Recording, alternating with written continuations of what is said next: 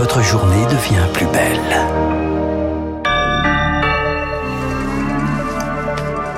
L'actualité à 9h avec Augustin Lefebvre. En Russie, de nombreuses attaques nocturnes de drones signalées ce matin dans la région de Belgorod. C'est ce qu'annonce son gouverneur. C'est là que des combattants russes pro-ukrainiens ont lancé une attaque lundi. La Russie a pourtant affirmé hier avoir écrasé euh, ces groupes. Une minute de silence dans tous les hôpitaux de France à midi. Hommage à l'infirmière tuée lundi par un homme atteint de troubles psychiatriques. Un rapport sur la sécurité euh, des professionnels de santé doit être remis au gouvernement dans une semaine. À Saint-Brévin, en Loire-Atlantique, marche de soutien aux maires démissionnaires cet après-midi.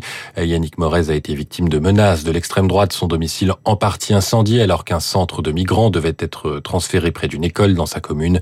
Il n'entend pas revenir sur sa décision. Et puis Emmanuel Macron à Roubaix demain, le président dans le Nord pour rendre hommage aux trois jeunes policiers tués dimanche matin tôt dans un accident de la route.